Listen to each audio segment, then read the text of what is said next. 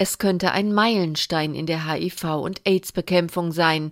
Sein Patient weise seit über einem Jahr keine HIV-Antikörper mehr auf, sagte der Experte für Infektionskrankheiten an der Universität Sao Paulo Ricardo Diaz. Der 34-Jährige könne daher als geheilt betrachtet werden. Über zwei Jahre haben wir ihm starke antivirale Medikamente gegeben. Bei dem Mann war 2012 HIV diagnostiziert worden. Seine Behandlung sei vor gut einem Jahr eingestellt worden, sagte Diaz. Schon während der Therapie nahm die Zellaktivität ab. Der Patient weise weiterhin keine HIV-Antikörper auf. Bleibt das so, dann wäre er der dritte HIV-Infizierte, der von der Krankheit geheilt ist.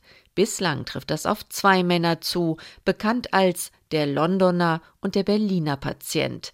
An ihm war 2007 an der Berliner Charité eine experimentelle Stammzellentherapie geglückt. Durch sie ist der HIV-positive Patient Timothy Ray Brown offenbar bis heute virenfrei. In diesem März dann die Sensation. Auch in London konnte ein HIV-Patient auf dieselbe Weise offenbar virenfrei gemacht werden.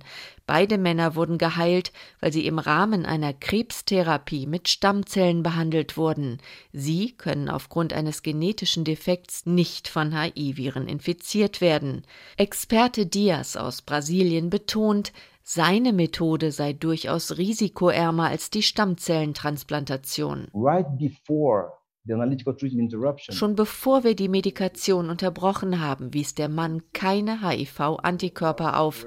Die DNA war komplett negativ.